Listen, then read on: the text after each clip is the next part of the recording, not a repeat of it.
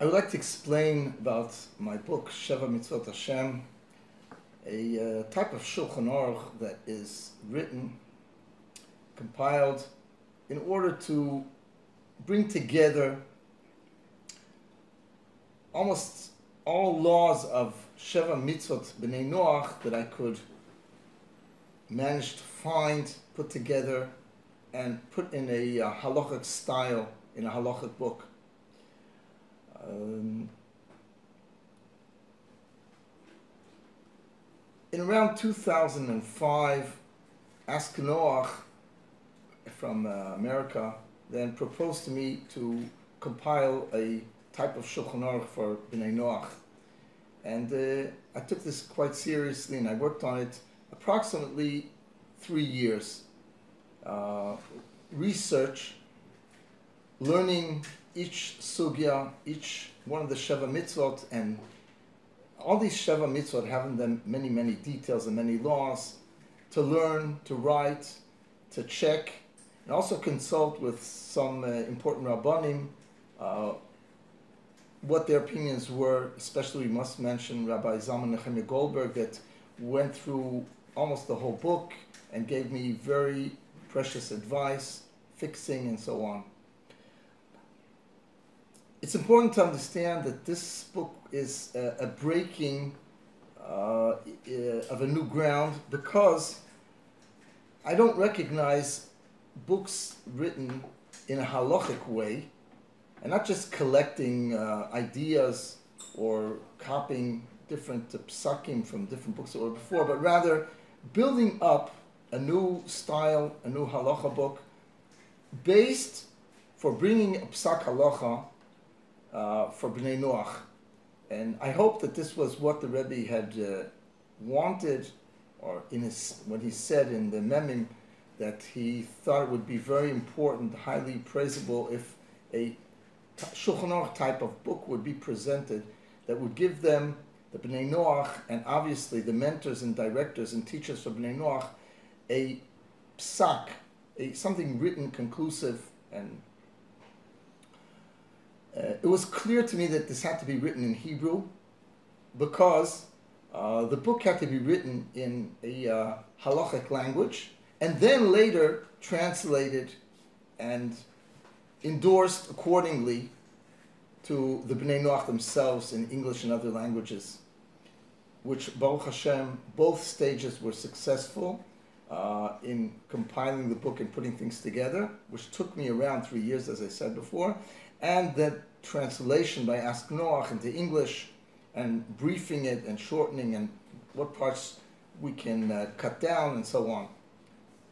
I tried as much as I could to find any source in halachic books uh, that I could bring as proof and uh, explain the halacha fitting for uh, Bnei Noach it's not so easy because there were different opinions and there was no frame of halacha prepared for them as we would uh, recognize and appreciate in Jewish halachic books that already there's a style and there's a, there's a frame of the halacha and you just follow the trend and you add on another little piece. Uh, here basically we had to make up a style and a way of thinking how do we bring halachos out of um, the text, basically the Gemarot and the Rishonim and the main Achronim that speak about how do we mold this into a one text, one type of Shulchan Aruch. Uh, one of the most important things was to make rules. How do we paskin for Bnei Noach?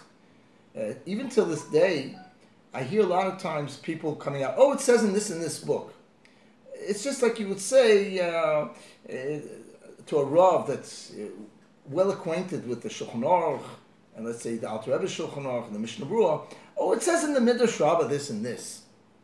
Any, any Rav would, would understand immediately that it's nonsense. You don't question from the Midrash against the Sefer Halacha.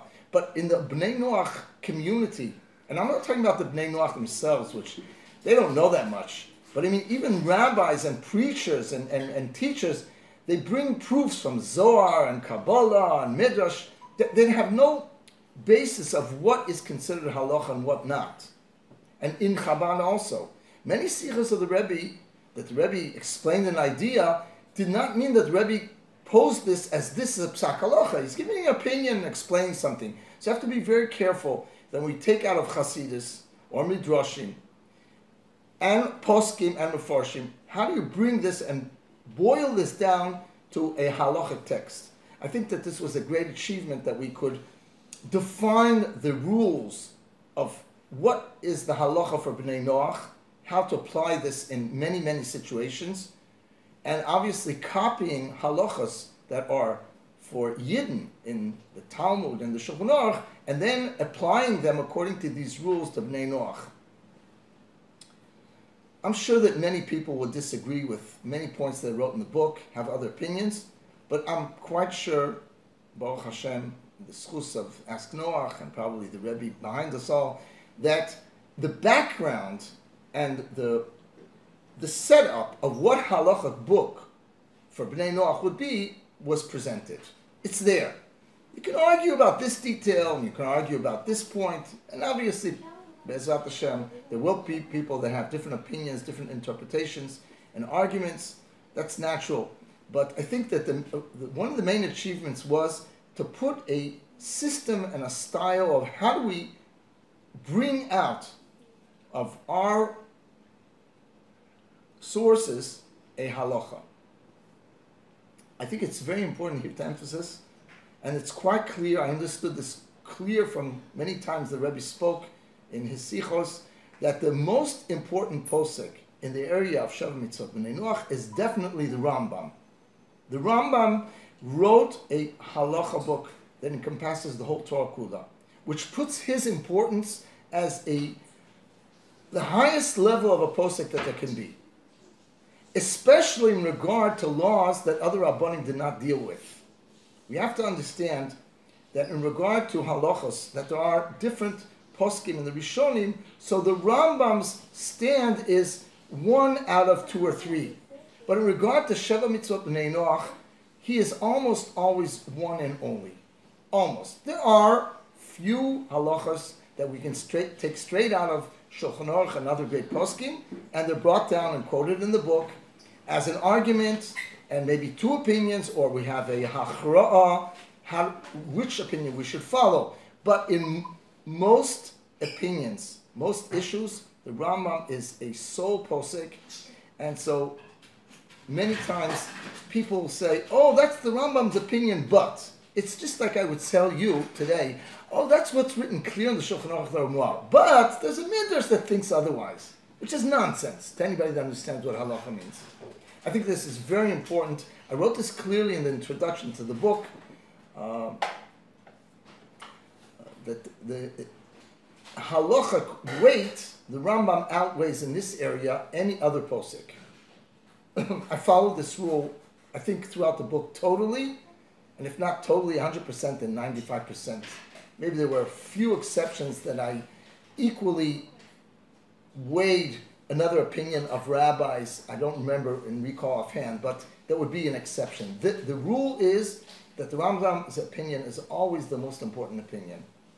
I think the only, not, not, not the only, but one uh, uh, exception will be the law of Shituf, that here we have a common accepted psak by the uh, Ashkenazic Rabbonim that Shituf is permitted for Bnei Noach and it's a machloket Tanoim. So I presented it in the book as a machlokes, and a Chosid Umot should be machmir on himself and should recognize the truth and the emes of the unity of Hashem and the fa- and the falsity. It's, it's a false concept, although uh, Bnei Noach are not commanded about it, but it's a false concept. And I highly re- recommend for Chasidim Olam of Bnei Noach to accept the unity of Hashem as Hashem is one and there's no other partner. Uh, following the Rambam's opinion, although I, I did quote in the book that many authorities disagree and the halacha follows their opinion, but still halacha permits doesn't mean halacha obligates, and there's a place for a chassid umat olam to be machman himself. I want to add on here another point, uh, very important in the book, that in the book, I tend to give a hand to Chasidum to Olam. Anyone that has any business in halacha knows that there are many halachas that are not cut clear. There are several opinions. There are several ways of coming to a outcome of what a person should do. And there are many situations that there is not a cut clear halacha. There are suggestions. You want to be machmir, you want to be mekil, if it's hefsed meruba, and so on. Same thing applies for bnei noach. And I tried as much as I could in the book to give a minimum psak that this is a must. On the other hand, a chassid umat should demand and strive for a better, higher quality of his connection to Hashem. As I said, for example, in the issue of shituf, it runs through the book in many details. Not that much, but it is. It's brought here and there, and I made an emphasis. And the book should not be looked at as only a just a basic halacha book.